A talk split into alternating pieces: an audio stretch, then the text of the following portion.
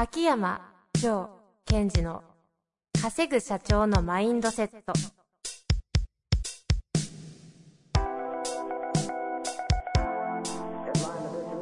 なぜ一流の経営者たちはぶつかる壁を次々と越えられるのか。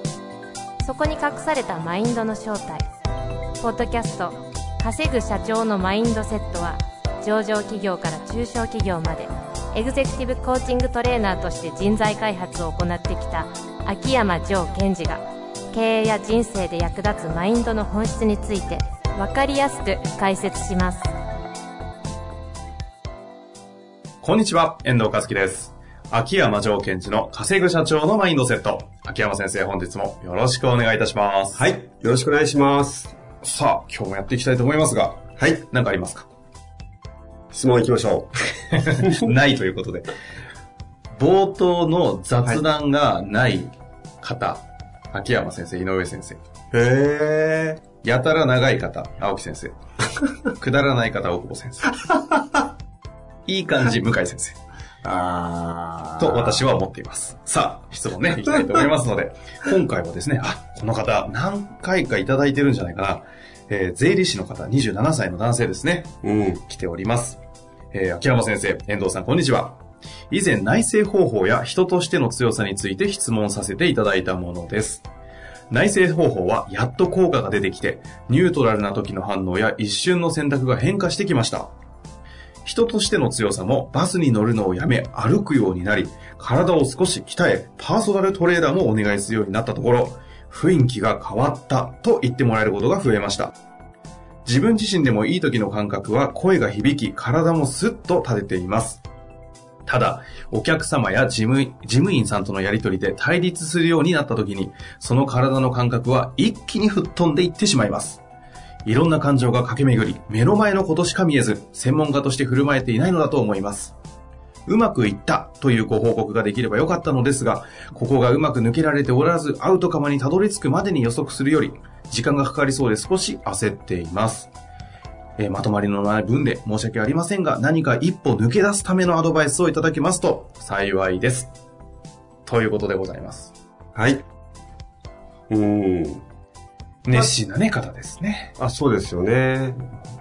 雰囲気変わったと、パーソナルトレーナーまで行っちゃったみたいですよ。うん。あ、すごいこう、まあ、事業もやられてる方なので、はい。その自分に対して、その、鍛えていくってことは、本当重要だと思います。CKP のね、あの、経営大学の秋山先生、立たれてるところにね、はいいらっしゃればいいのにね。あ、そうですね。その時はピンクじゃないと思いますけどね。そうですね。またピンかもしれないですけど。あの人はピンクしか持ってないんじゃないか疑惑。その後、ペイとかパーの方に行っちゃうから、林田さんのやつがやめましょう。やめましょう。はい。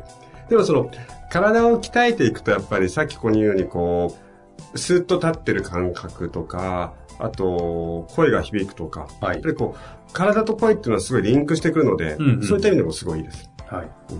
でその一方でということですよね。ですね。うん。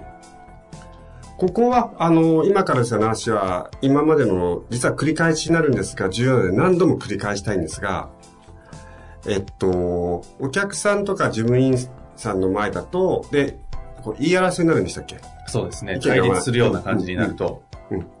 一気にすっ飛ぶと。うん。で、えっと、ここで、重要なことは、その体も鍛えてるってこともあるし、はい。えー税理士さん。じゃないですか。ですね。で、まずは、税理士さん。としてのアウトカム。はい。もしくは、まあ何か打ち合わせをする場合は、打ち合わせをするときのアウトカム設定をしっかりやってくださいということですねそ。の前段階ですね。うん。例えば、打ち合わせする。うん。または、クライアントに行く。うんうんじゃあ、えー、毎回でいいので、じゃあ、クライアントさんのとこに行って、えー何かお話をするはい。時のアウトカムは何だろうと。なんだろうと。うん。で、えーアウトカムっていうのは、例えば今日私は、えークライアントのとこ行くところで、これこれこういうことをしたい、得たい。で、それを何段階か上げていくんですよね。それを通して何を得れるんだろう。うん。何を得れるんだろう、うん何を得れるんだろうと言っていくと、だんだんだんだん何が変わるんでしたっけ？アウトカム設定を行っていくと最後。な、なんですか？今、質問ですか？はい。アウトカムセットをしていくと変わる、感覚が変わる？そうそう。その感覚が変わる。つまり、ステートが変わる。うんうん。で、そのステートでその場に立つという基本でしたよね。ええですから、えっ、と、大切なことは、何か、その、対立した時に自分の意見をうまく言えたからステートが入るとか、あとは、税理士としての知識があるから、えっ、と、自分は強いので、ステートを出せるっていうことではなく、うんうん。アウトカム設定をすることで、自分が得たいステートを先に入れて、そのステートで、まあ、勝負というか、人と対峙していく。うんうんこれを、まあ多分彼も分かってる、質問者の方もね、あの、すごい勉強熱心な方で分かってるとは思いますが、はい。改めて思い出してほしいんですよ。うーん。実際どうなんですかね？で、次に思い出すのは、その感覚だけ思い出せば、人の体ってすごい便利なのは、あれ、ステートどんな感覚だっけって思い出すだけで、そのステートになるわけですよ。うーん。その1から、えーまずこれやって、これやって、これやってじゃなく、うんうんステート的にどんなフィーリングなのか、内側がこんな感じ。で、対峙して、相手の方にドーンと言われて、飛んだ、飛んだら、あ、と飛んでると。だとするならば、どんな感じだっけ？今俺飛んでるけど、何しに来たの？うんここに。あ、スト、ステートを、そうか。対立して、あって飛んだことさえ認識できれば、もう一回取り戻せるんですね。そうそうそう。何しに来たの？と。うんうん。それは、あの、逆に言うと、その訓練をしてほしい。その、取り戻す訓練ですか、うん毎度毎度。うん。うんこれはなんか一方で、そんなにステートが常に維持できたら、なんかもう人間じゃないみたいな感じにならないですか？常にこうなんか、ブレないみたいになって、君大丈夫か？みたいな。あの、例えば、私もそうですけど、じゃあステートを常に意識して保ってるわけじゃないじゃないですか。ええまあそのステートになると、そのステートでやってるので、もう保ってるかどうかもわからないわけですうよ。ん。それが本来のステート、コアステートなので、もうその中に入るというか、それをやりきるわけですよ。うん。ただ、まあ、とは言いつつも、あの彼また確かまだ27歳となりますね。あとは、税理士さんになられて、すごいキャリアがあるわけではない。まだそうでしょうね。ですですね。はい。そうすると、何が必要かというと、相手の反応に対して意味付けしてるはずなんですよ。うん、うん。ほうほうほう。だから、例えば、意見が違ったとか、相手が何か言ったっていうことに対して、自分が攻撃されているっていうふうに多分取ってるはずなんですね。うん、うん、うん。そこは切り離した方がいいですね。と言いますと。例えば何か自分が提案して、なんでそんな提案するんですかみたいになった時に、はいちょっとく口調が強かった。うん、うん。その場合多くの人が、この人は僕に対して攻撃してると思うわけですうん、よ。うん、うん。そうではなくて、うん。そう切ではり離すというのは、そうではないですよね。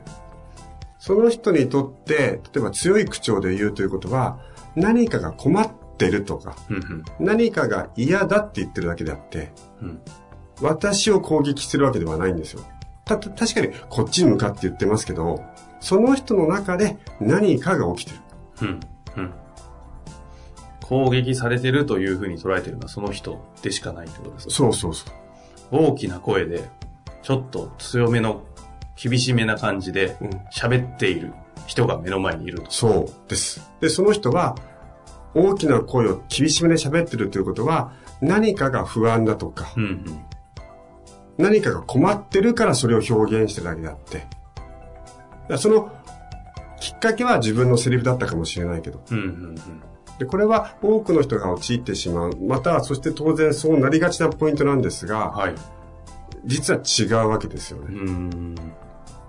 ん。違うというのはその、攻撃してるわけではわけではないと。ちゃんと事実を事実として認識できるとするならばということですね。もっと簡単に言うと、困ってるってことですよ。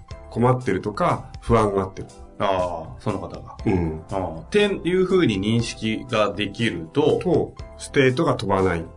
飛びづらい。で飛ぶっちゃうのはなんか相手にドーンとなんか言われて、とかあとは、え、それって、なんか本当にいいの？なんか、いけてないんだと思うよみたいなこと言われると、うんうんうん。でもそれ攻撃として人間は捉えていくので、うんそうではないんですよね、実は。じゃあバーッと言われて、うわ、攻撃、俺のこと攻撃してくるよ、この人。あ、でと飛んだ飛んだ。ってなるじゃないですか。そうそう。だから、攻撃してくるよっていうことは、ベクトルどこ向いてるんですか？自分ですよね。そう。プロとして、どこにベクトルを向けるかっていうと、相手なので、うん。そしてアウトカムですよね。そうですね。ということは、攻撃されてるって思ってる時間帯は、相手のことに意識を向けてないってことになるんですね。なるほど。そうするとその時に、わーっと言われた時に、あ、大きな声を出している。あ、不安なんだなと。そうそう。あ、ってなれば確かにステートは飛ばなそうですね。そうです。そして、それをやりきるのを、プロそれをというのはその、事実を事実として捉えて、で自分が攻撃されてかどうかなんかどうでもいいから、うんうん相手は今困ってるんだとか、何か不安を感じてるんだってことを感じ取って、うんうんそこに対してサポートしていくのか、自分の意見を伝えていくのかがプロじゃないですか。なるほどね。確かにね、そういう、そういうプロの定義ありますか？今の話をサクッとまとめると、プロとは？プロとは、何か人と対峙して困った時に意識を自分に向けないことですよ。はあ、それプロ。プロ。新しい定義来ました。プロの定義来た。すごいわ。なるほどですね。ステイトから語るプロ。これは日本に秋山城賢治しかいないんじゃないですか。なんすれ。げえの来た。なるほどですね。もう、まさにこの、ね、方が欲しいお言葉いただいたんじゃないですかね。でだからやっぱりこう彼もこれからいろんな人が会います。私もそうですけど、そのベクトルが今自分の方向いてるのか、相手の方向いてるのかっていうののセンサーを持ってほしいですね。うんうんうん。あ自分が怖い、嫌だ、心配してる、どうしよう。全部これはベクトルが自分に向いているので、そうではなく目の前に相手がいるので、相手にベクトルを、意識を向けていくと。うーん。ということですね。最終的に、えーいろんな感情が結局駆け巡り、目の前のことしか見えず、専門家として振る舞えていないのではないかと。もうズバリその通りですね。つまり専門家なのに自分の内に入っちゃってますよと。はあ。主役は他人ですと。その人を、目の前の人を、まあ、プロとして、事業として、まあ、サポートするのか、意見を言うのが、ご自身の仕事だとするならば、だから、その相手が怒ってるっていう映画を見て、えー恐怖っていうものを味わってる自分になっちゃってるので、頑張って意識を外に、外に、外に、プロとして、外に向けていくってことを強化していただければ、すごい、こう、ステートが保てると思います。そのプロという立場において、うんその外ではなくて内に向けることが必要な時っていうのはどんな時ですか？逆にない。うん、あります、あります。例えば、えっ、と、それが、その人と会う前は、はい。やっぱり自分の内に向けないといけませんよね。うんうん今自分は今日はどんな状態なのかとか、今日のアウトカムは何なのかとか。っていうのは、しっかりと内に向けることですよね。なるほど、なるほど。ただそこからもう対峙し始めたら、そこからはステートを維持して、外に外に。そうですね。もうだから、えっ、と、最近で言う 野球に例えるならば、はいバッターボックスに立ってるので、うん。